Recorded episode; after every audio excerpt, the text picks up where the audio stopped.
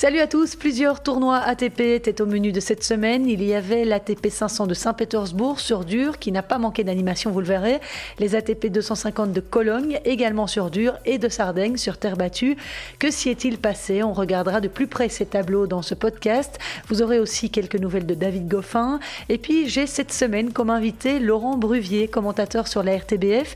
Il vient de vivre le tournoi de Roland Garros avec ses consultants. Je l'ai questionné sur cette édition 2020 très Merci à lui d'avoir accepté mon invitation et puis à vous d'être au rendez-vous chaque semaine un peu plus nombreux. Vraiment, c'est très encourageant. Je vous souhaite une excellente écoute. Mon nom est Christelle Joaris. S'il vous plaît. Les joueurs sont prêts.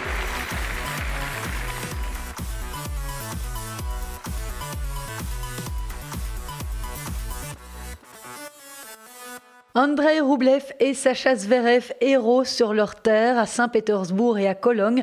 On reviendra sur leur parcours cette semaine dans un instant, mais avant ça, on va faire un bref retour à Roland Garros. Le 13e titre de Raphaël Nadal a fait la une de tous les quotidiens sportifs cette semaine et on va revenir quelques minutes sur cette édition très particulière des Internationaux de France en compagnie de Laurent Bruvier. Tous les amateurs qui regardent le tennis sur la RTBF connaissent ce commentateur. J'ai eu envie d'avoir sa perception a posteriori sur ce tournoi qu'il a commenté. Je vous propose d'écouter mon interview enregistrée ce vendredi par Skype, mesures sanitaires oblige. Alors Laurent, vous avez commenté Roland Garros cette année, ça s'est terminé il y a une semaine. Vous n'avez pas tout commenté, vous étiez accompagné de Benjamin de Seninck et d'une équipe de consultants. La première chose qu'on a envie de vous demander, on sait que vous avez dû rester à Bruxelles étant donné qu'il y avait des mesures sanitaires strictes et vous n'avez pas pu aller à Paris en dernière minute. Est-ce que ça change beaucoup de choses de commenter depuis Bruxelles par rapport au fait d'être sur place à Roland Garros? Euh, Ça change beaucoup au niveau de la fatigue.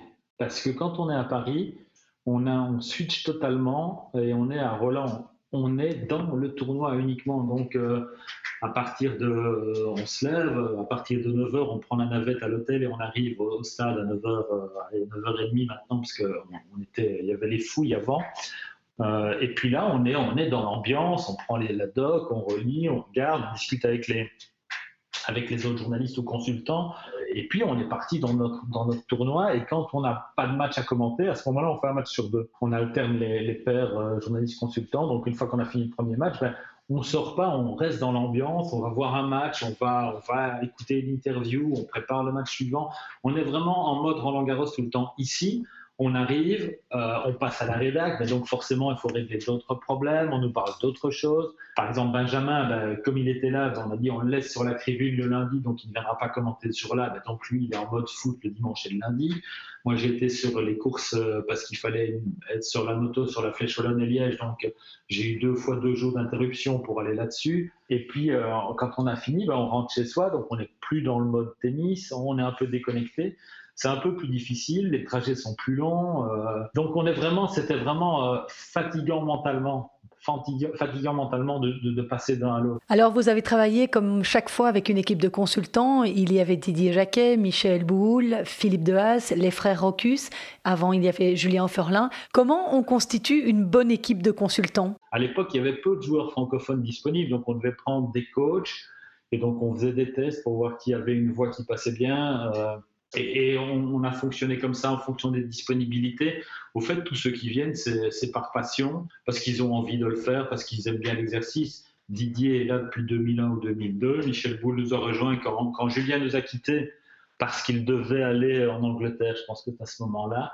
Et, euh, les mecs connaissent le tennis et, ils ont une voix qui passe. Après, euh, j'entends déjà les critiques et ils le savent hein, sur, sur les frères Rocus qui ont une voix euh, qui est un peu qui vient du nez mais, les analyses sont tellement justes et bonnes, et ils voient des choses que, le grand public ne voit pas. Euh, la dernière remarque de Christophe Rocus, c'est après le, euh, à la fin du, troisième set de Nadal Schwarzman, il rentre dans la, dans la, dans la cabine où on commentait. Et euh, un changement de côté, il dit à, à Phil de Haas qui est à côté, mais enfin, c'est incroyable, comment est-ce qu'il veut gagner Schwarzman? Il fait tout ce qu'il ne doit pas faire contre Nadal. Et alors là, il énumère ce qu'il aurait dû faire et donc voilà, directement, il a l'œil, il voit, euh, il a une connaissance du tactique du très très pointu du, tennis. Surtout Christophe, il avait un, jeu qui était plus basé sur, euh, oui, sur la tactique, sur le, toucher de balle, enfin lui aussi. Et donc il devait construire des points, regarder, trouver les faiblesses de l'adversaire, savoir comment euh, modifier son jeu en fonction de l'adversaire pour le déranger au maximum. Donc eux, ils ont, ils ont cet avantage-là maintenant en tant que, en tant que consultant.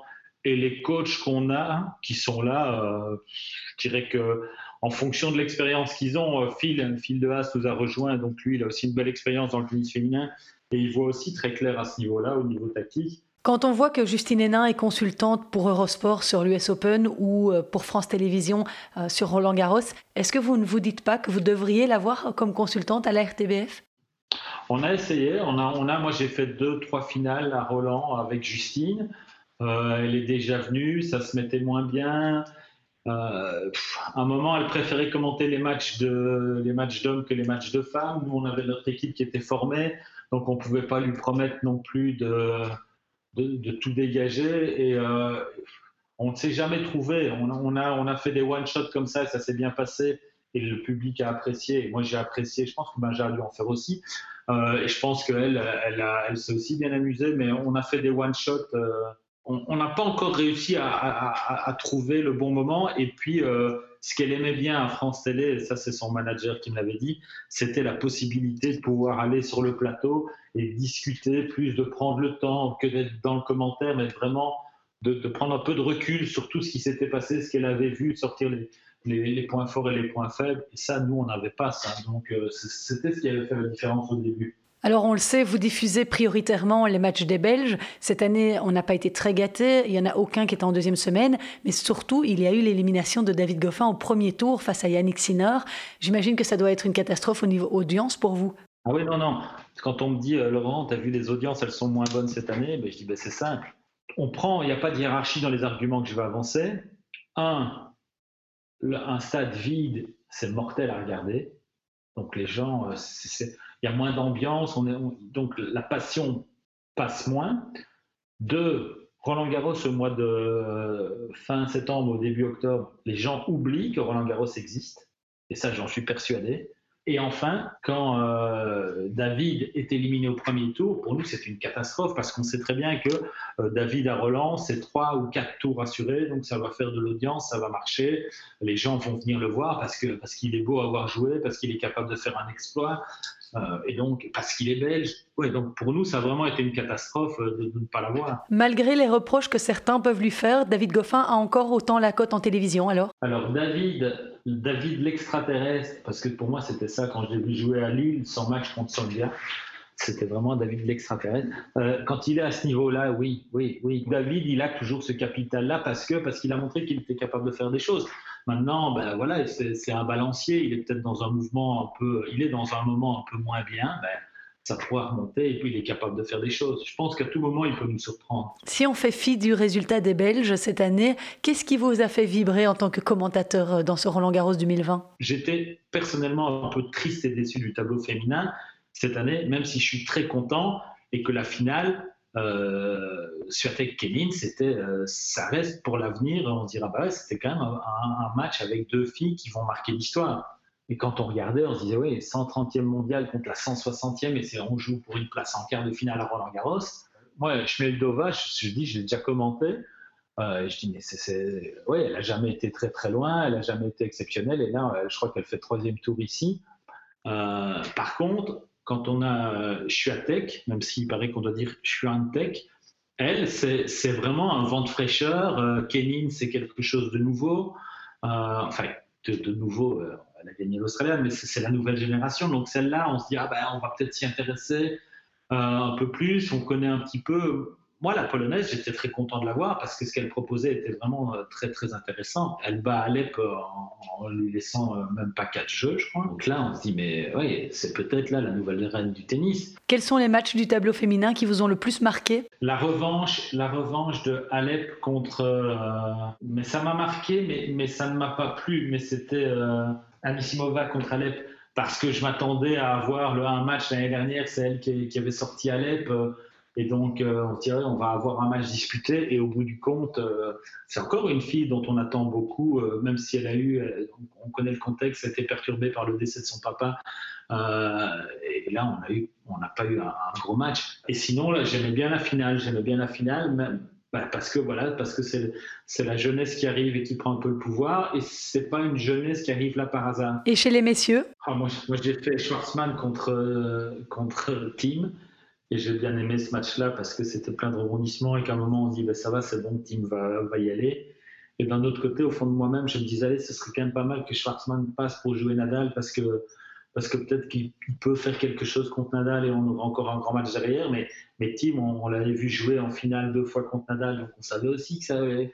Non, j'aimais bien ce match-là, euh, Schwartzmann contre Team. Ce match, il a duré plus de 5 heures. C'est pas trop long en tant que commentateur? Non, non, parce qu'en tennis, si ça dure 5 heures, ça veut dire que c'est plein de rebondissements, parce que ça, ça dure, parce que les, les, les, sets sont longs, donc ils sont disputés, donc euh, on ne sait pas où ça va aller, et donc il y a de l'intensité. Au fait, ce qui est long, ce sont les débuts de set, paradoxalement, jusque 3-3, ou, euh, et puis alors après, on se dit, là, ça devient vraiment intense, donc euh, quand ça devient intense à partir de 3-3, on sait que celui qui perd son service à ce moment-là, il a peut-être déjà perdu le 7, donc euh, ça devient intense jusque parfois 7-5, 7-6, et puis on est reparti.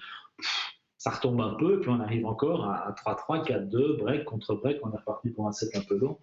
Donc euh, non, les matchs longs sont pas. Euh, on en sort, on est peut-être un peu vidé, mais on est tellement, tellement satisfait.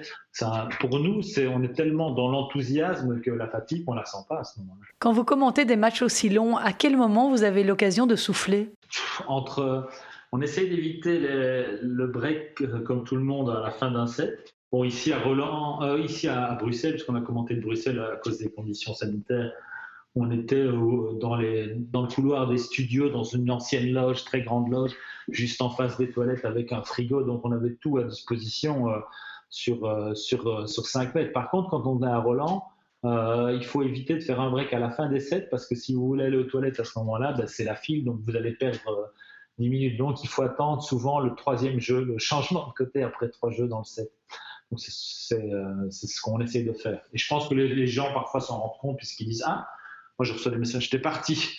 Ah, L'autre, le consultant ou, le, journaliste, en fonction de celui qui s'en va, ben, se retrouve tout seul à, à commenter. Donc on, peut pas faire question et réponse forcément. Un dernier petit mot par rapport à cette finale, messieurs, Djokovic-Nadal. Vous n'avez pas été trop déçu par cette victoire en 3-7 Ah si, si, si, si, si. Bien sûr. C'était vraiment le match que tout le monde attendait de la quinzaine et il a fini par faire pchit. Ah oui, tout à fait, tout à fait. C'est pour ça qu'à un moment, alors là, on va me dire Ah, mais tu n'aimes pas Nadal. Ben, c'est pas que j'aime pas Nadal, mais si Nadal pouvait être éliminé plus tôt dans le tournoi pour avoir une finale, moi j'aurais eu Schwarzman contre euh, Dominique Thiem en finale et que ce soit Schwarzman ou Team qui gagne, je m'en fous. Hein. Mais j'aurais, je regarde, voilà, quelle finale ici, 6-0 euh, dans le premier set. Alors oui, ok, c'est long parce que c'est souvent long avec Nadal, mais, euh, mais ces victoires en 3-7, c'est toujours 1h57, 2h03.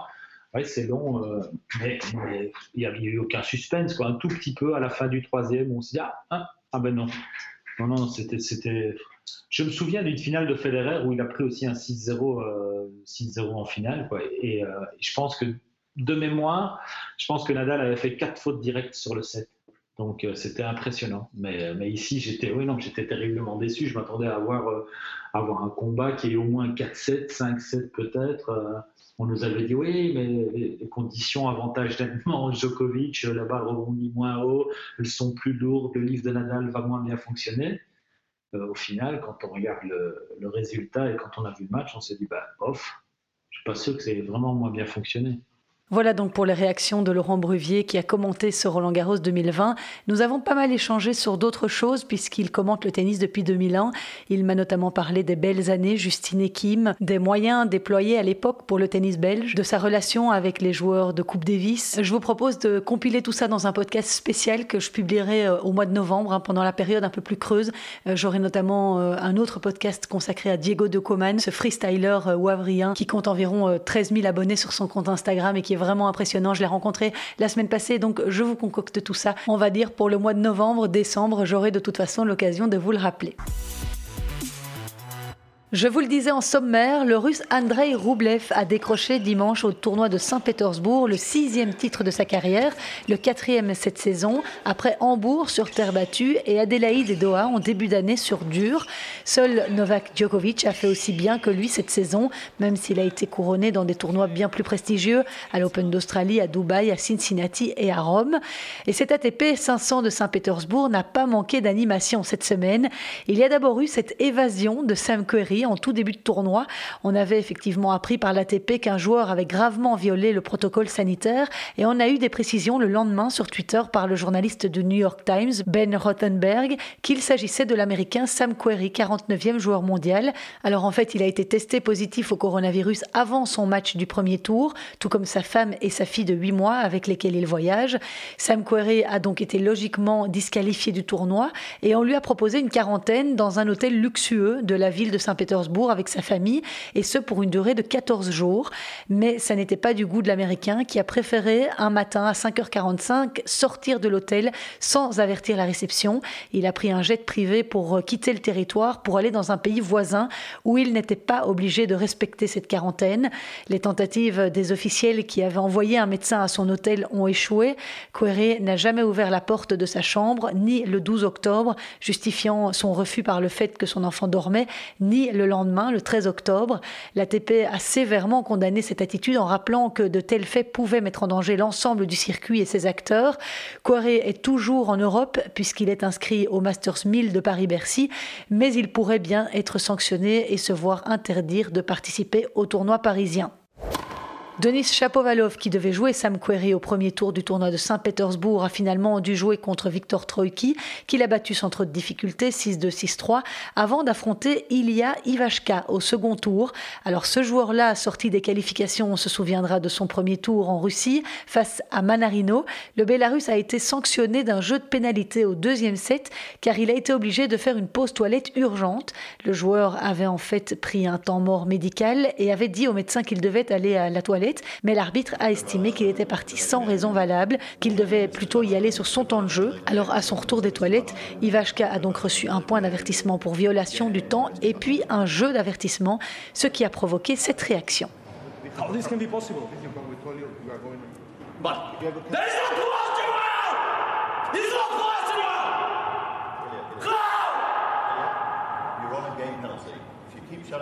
Voilà, et l'arbitre qui en remet une couche en lui disant que s'il continue à crier, il lui mettra un jeu de pénalité supplémentaire. Le Bélarus a toutefois réussi à garder sa concentration et rester dans son match pour finalement l'emporter.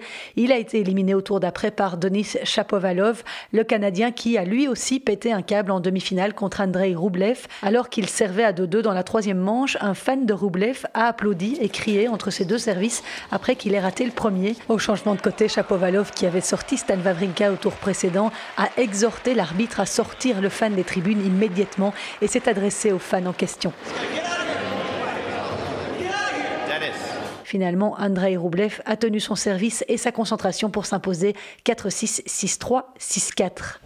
En finale, le Russe de 22 ans a pris la mesure de Borna Koric, battu en finale dans ce tournoi de Saint-Pétersbourg pour la deuxième année de suite. Roublev considère cette victoire comme l'une des plus belles de sa carrière. Premièrement, je suis à la maison devant mon public. C'est un tournoi très spécial pour moi mais aussi parce que vendredi dernier, j'ai perdu ma grand-mère, alors ce n'était pas évident de venir jouer ici. Donc je suis très content de la manière dont je termine ce tournoi. C'est un moment très spécial pour moi, l'un des plus spéciaux dans ma vie pour l'instant. Bien sûr, je suis fier et je suis satisfait de la manière dont je joue, mais j'essaye de ne pas trop y penser. J'essaye quand même de me focaliser sur les choses que je dois encore améliorer, parce qu'il y a tellement, tellement de choses que je dois encore améliorer si je veux jouer mieux ou aussi bien que maintenant. Le temps manque parfois et je dois vraiment, vraiment travailler dur maintenant.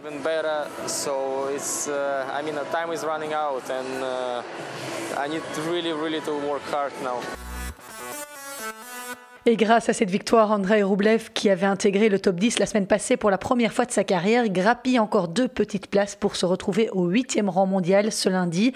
Voilà qui renforce un peu plus les chances du Moscovite de se qualifier pour le Masters fin novembre à Londres, réservé, je vous le rappelle, aux huit meilleurs joueurs de l'année.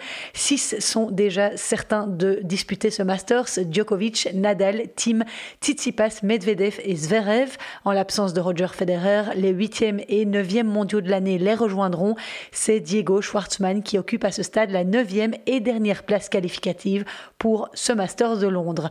On notera enfin que dans ce tournoi de Saint-Pétersbourg, Danil Medvedev, tête de série numéro 1, a été sorti au second tour par l'américain Rayleigh Opelka. Karen Kachanov a lui été sorti par Milos Raonic en quart de finale 6-1, 7-6. Au tournoi de Cologne, Alexander Zverev a lui aussi été prophète en son pays. L'Allemand de 23 ans a battu en finale le Canadien Félix Auger-Aliassime, 22e à l'ATP, sur un double 6-3 après 1h20 de jeu. En demi-finale, il avait sorti l'Espagnol Davidovic Fokina, tombeur de Marin Cilic plus tôt dans le tournoi. En quart, Zverev s'était défait de Lloyd Harris en 3-7 et au premier tour, il avait pris la mesure de Fernando Verdasco 6-4-6-1, l'Espagnol tombeur d'Andy Murray. À noter encore la belle performance d'Auger Aliassim en demi-finale, puisqu'il a sorti Bautista Agut, tête de série numéro 2, en 3-7. Une belle revanche pour le Canadien qui avait été battu en 2019 lors de la Coupe Davis contre l'Espagne. Dans ce tournoi de Cologne, Krajinovic, Struff et Benoît Paire ont pris la porte dès le premier tour. Krajinovic sorti par Johnson en 3-7, Yann Lennart Struff par Oscar Otte et Benoît Paire par Denis Novak. C'est donc le premier titre de la saison pour Sacha Zverev, le douzième de sa carrière, lui qui a avait été finaliste du dernier US Open. Quant à Félix Auger-Aliassime, c'est la première fois que le Canadien de 20 ans est battu en finale d'un tournoi ATP après ses titres à Rio de Janeiro, Lyon et Stuttgart en 2019, ainsi que ceux acquis à Rotterdam et à Marseille avant la pause liée au coronavirus. Cologne accueillera la semaine prochaine un autre tournoi. On a appris toutefois qu'Andy Murray s'était retiré de ce second tournoi de Cologne. Décidément, le retour à la compétition est compliqué pour le Britannique, bloqué aux portes du top 100 le triple vainqueur en Grand Chelem ne cesse d'être trahi par son corps. Cette fois, le joueur de 33 ans souffre d'une tendinite au psoas gauche au niveau de la ceinture pelvienne. Et dans l'autre tournoi ATP 250 qui se déroulait en Sardaigne cette semaine, l'Italien Marco Cecchinato n'a lui pas réussi à s'imposer face à son public. C'est le Serbe Laszlo Djere, 74e joueur mondial, qui l'a emporté en 2-7, 7-6, 7-5 au terme d'une très belle finale. Il s'agit du deuxième titre pour Laszlo Djere, 25 ans, qui avait remporté en 2019 le tournoi de Rio de Janeiro. Et cette victoire permet aux Serbes de faire un joli bond au classement mondial ce lundi de la 74 quatrième à la 53e place. On notera encore dans ce tournoi de Sardaigne le beau parcours de Lorenzo Musetti, 143e joueur mondial qui n'a été éliminé qu'en demi-finale par le futur vainqueur. Je lisais sur Twitter cette semaine qu'avant le mois de septembre, Musetti n'avait jamais battu un top 100. Depuis lors, il a battu Stan Wawrinka au tournoi de Rome, il a battu Nishikori, ancien numéro 4 mondial, Dominique Kopfer, 63e. Il a aussi gagné le Challenger de Forlì et a donc atteint sa première demi-finale en tournoi ATP cette semaine. Il faudra le surveiller, ce petit Italien de 18 ans. Avant de vous donner deux, trois infos en bref et le programme de la semaine prochaine, quelques nouvelles de David Goffin. Il a posté ceci à travers une story Instagram. C'était vendredi. Je me sens bien, je me sens très bien pour l'instant, parce que comme vous le savez, j'ai été testé positif au Covid-19 il y a neuf jours. J'ai fait un test mardi, une semaine après avoir été testé positif. Malheureusement, j'étais toujours positif.